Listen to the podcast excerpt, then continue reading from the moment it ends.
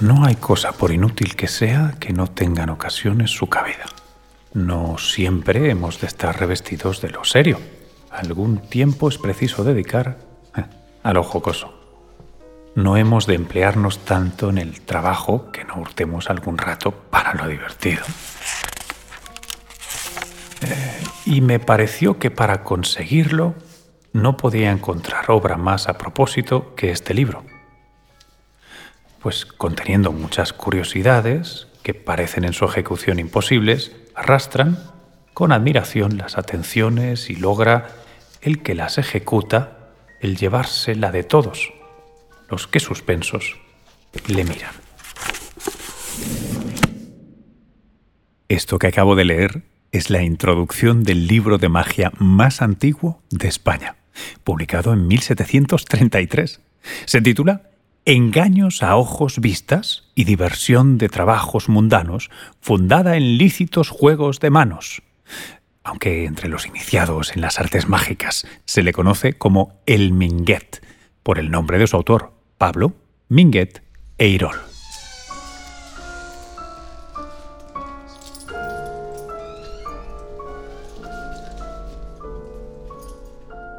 Me ha llamado la atención la última frase.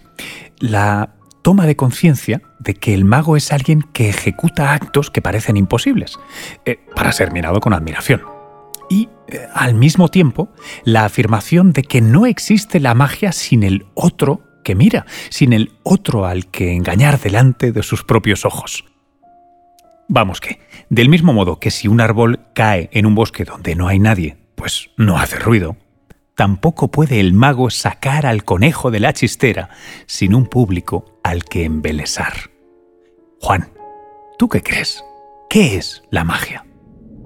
Pues para mí la magia es un arte que lo que tendemos los magos es a representar a poner un espejo ante los sueños, también ante aquellos deseos imposibles. Me gustaría ser capaz de prever el futuro, de saber lo que me va a ocurrir mañana o pasado. Me gustaría transformar la realidad cuando no me es grata. Si en un momento hay algo que no me gusta, a lo mejor me gustaría, plis en un plis transformar aquello y que cambie a mi gusto. Pues esos deseos o sueños imposibles los representamos los magos, pero no con imágenes, sí con personas reales, porque aunque no os lo parezca, tócame, tócame para que veas que soy real. Porque hay mucha gente que está diciendo, esto es un, un láser, no. sí, sí, te creo, te creo. Estás ahora mismo aquí, delante de mí, en la biblioteca de la memoria, y esto es Debates Insólitos. Ah, y usted, oyente, disculpe, que al final no me había presentado. Soy Luis Quevedo y os doy la bienvenida.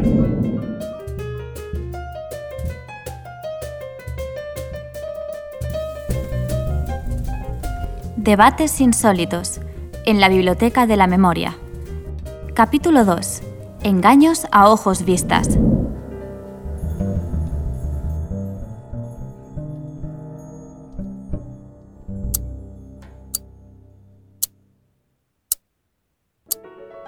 Yo creo que es un arte de lo imposible. Es decir, si lo que presenta el mago no es imposible, puede ser bellísimo, estéticamente admirable, puede ser fascinante en muchos aspectos, puede ser un gran placer, puede ser muy emocionante, pero no sería magia. Si yo lo que hago es dar ahora un salto maravilloso, giro en el aire a lo Nijinsky, bueno, ese es el ballet, pero no es la magia porque no es imposible. Es quizá asombroso la capacidad técnica y la emoción que nos produce, pero no es imposible. El mago tiene que realizar algo que es imposible, pero a la vez tiene que ser algo que sea fascinante, pienso yo. Porque si, por ejemplo, yo te pido que salgas, imagínate que te pido que vengas, tú vienes, te digo, ¿vienes con tu familia? Ah, sí, pues vengo con mi mujer, mis hijos, mi padre. Y, yo les digo, bueno, ahora voy a, hacerte así, retorcer tu muñeca y toda tu familia se le va a romper la muñeca. Pues tú dirías, sí, es imposible, porque no lo entiendo cómo, pero es que no es fascinante.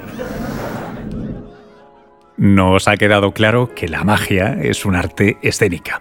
Pero, en tu opinión, ¿con qué tendencia artística está emparentada? Dentro de las, tendencias artísticas, yo creo que la magia está absolutamente entroncada, ligada y casi a veces sobrelapada con el surrealismo. Con el surrealismo porque ese eh, movimiento tan fecundísimo y, a mi juicio inagotable, que eh, en todas las artes ha tenido su importancia. Y en la magia yo creo que tanto es así que yo una vez me permití una broma, escribí un ensayo que era ¿qué es la magia? y lo publiqué y ponía definiciones. La magia es lo imposible y lo posible al mismo tiempo, eh, buscar los límites de la realidad, verlos. Y cuando ya había acabado cinco o seis definiciones, ponía, he, ha sido, os he gastado una broma. En realidad estas son definiciones pues desde Benjamín hasta Magritte, a otros, sobre el surrealismo y he cambiado la palabra surrealismo por la palabra magia y resultaba que casaba perfectamente. Era prácticamente. La diferencia es que en el surrealismo lo que ves, percibes o lees no te parece imposible, pero trata de buscar de alguna manera también ese, ese salirse eh, de, la realidad más cotidiana. Un segundo, Juan. Eh, ya que estamos en este sitio tan especial, vamos a aprovechar para preguntarle a alguien que conoce muy bien el movimiento surrealista, la historiadora María Tausiet. Se cita mucho el origen del surrealismo en el Capricho 43 de Goya, eh, más conocido por una expresión convertida prácticamente en un axioma y que a mí, personalmente, me acompaña desde hace años porque la llevo tatuada en la piel. El sueño de la razón produce monstruos.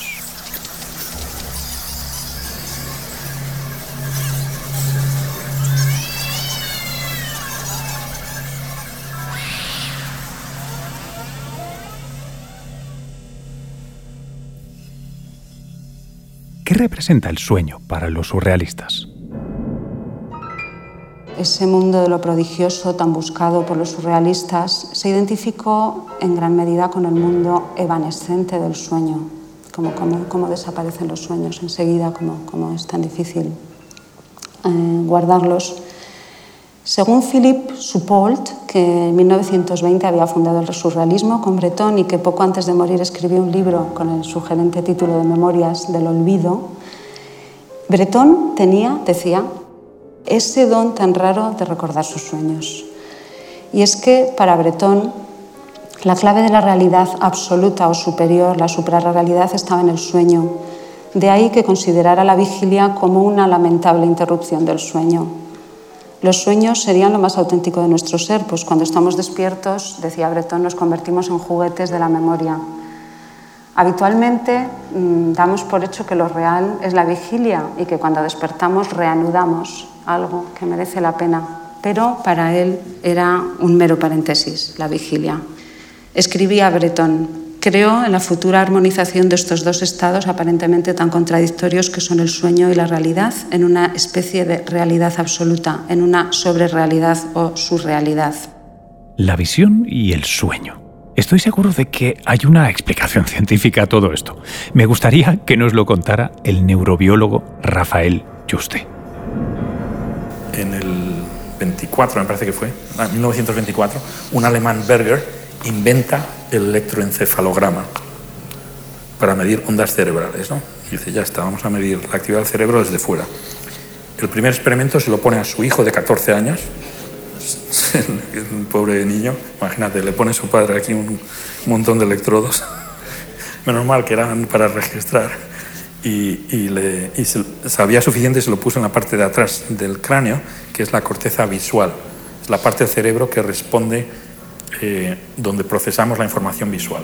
O sea, todo lo que vemos por los ojos acaba en la parte detrás occipital de, nuestro cerebro.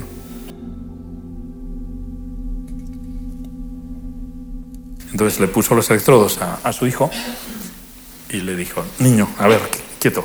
Entonces, con los ojos abiertos había un montón de actividad. Y el, el, el Hans Berger dijo, fenomenal, estamos registrando la actividad visual. Y le dijo a su, hijo, ahora cierra los ojos. Cierra los ojos y la actividad sigue o mayor. Y dice, pero bueno, ¿qué, es esto? Con los ojos cerrados, en la parte visual del cerebro tienes tanta actividad como si lo estuvieses con los ojos abiertos.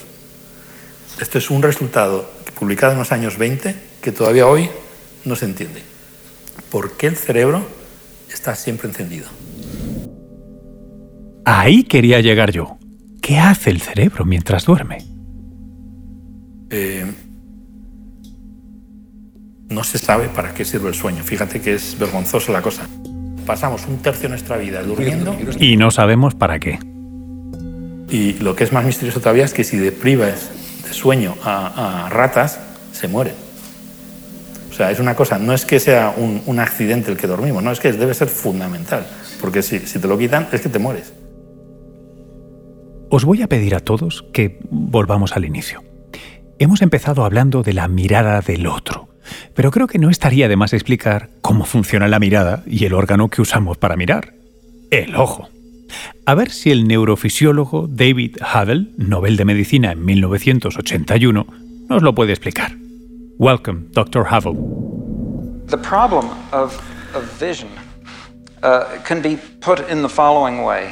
When you look at a visual scene uh, full of depth and color and, and motion and form, what is happening, the very first thing that happens, is that the light strikes the receptors in the retina, the rods and the cones. There are 125 million in each eye. And somehow it's the, the job of the brain and the rest of the retina to make sense of this. The, the receptors themselves only fire or not depending on whether the light is sufficient to make them uh, respond.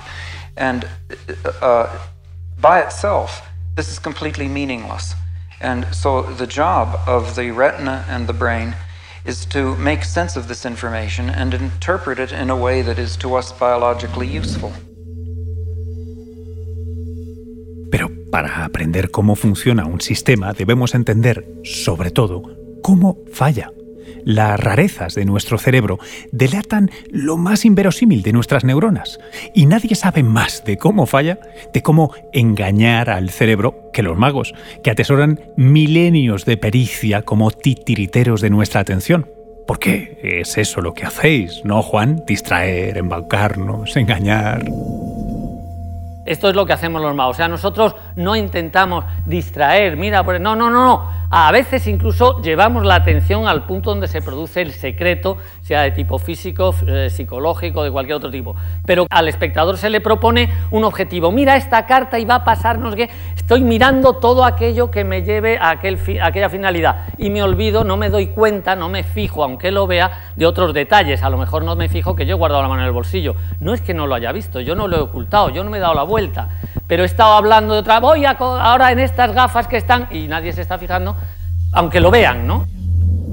Claro, y de ahí lo de engaños a ojos vistas que decía el Minguet, el libro que estábamos hojeando antes. El ojo es, de hecho, un elemento muy presente en el arte surrealista.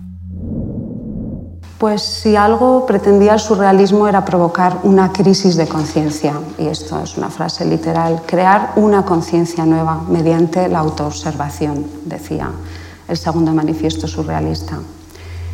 Claro que para esta nueva conciencia haría falta un nuevo tipo de mirada, no tanto a través de los ojos del cuerpo, sino mediante una especie de ojo interior, capaz de ver lo invisible eso se plasmó en, asimismo en la más conocida escena de la primera película surrealista de Dalí Buñuel, Un perro andaluz. Eh, de todos es conocido pues, eh, ese momento en el que a la señora se le corta el ojo con una navaja.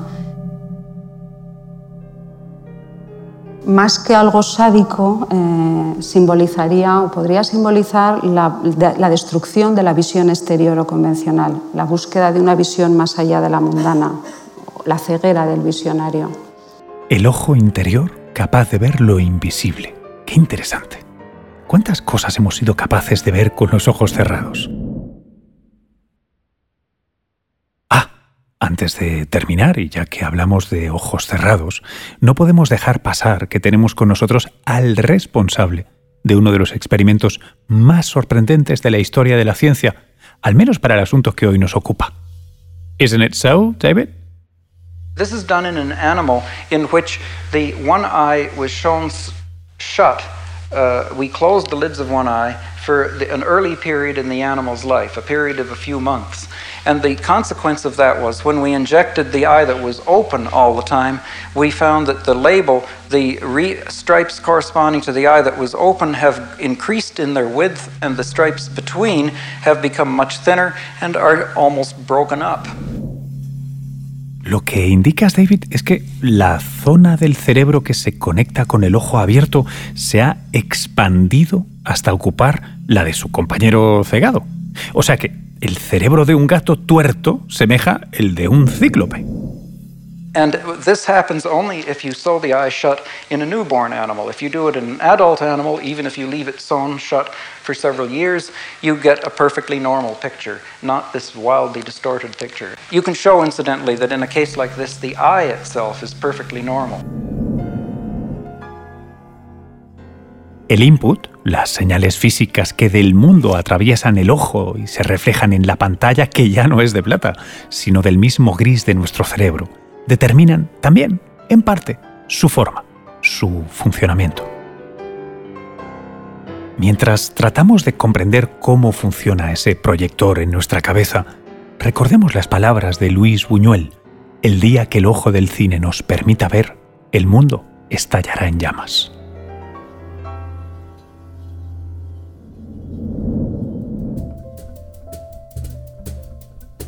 En el siguiente capítulo tendremos un debate realmente insólito. ¿O no llamaríais así a un diálogo entre el economista José Luis San Pedro y el expresidente estadounidense Ronald Reagan? Debates Insólitos es un podcast de la Fundación Juan Marc en colaboración con el Cañonazo Transmedia. Dirección Adolfo Moreno y Luis Quevedo. Producción ejecutiva Guillermo Nagore, Roger Casas Alatriste, Luis Alcázar, Cristian Liarte y Luis Quevedo. Guión Antonio Díaz Pérez. Con la colaboración de Isabel Cadenas Cañón. Producción Emillani. Diseño sonoro Miguel Ángel Pérez, Robin Audio. Asesoramiento musicológico Josep Martínez Reynoso. Comunicación y estrategia Marisa Mañanos y Alejandro Fernández. Mientras llega el siguiente capítulo, te escuchamos en las redes sociales con el hashtag Debates Insólitos.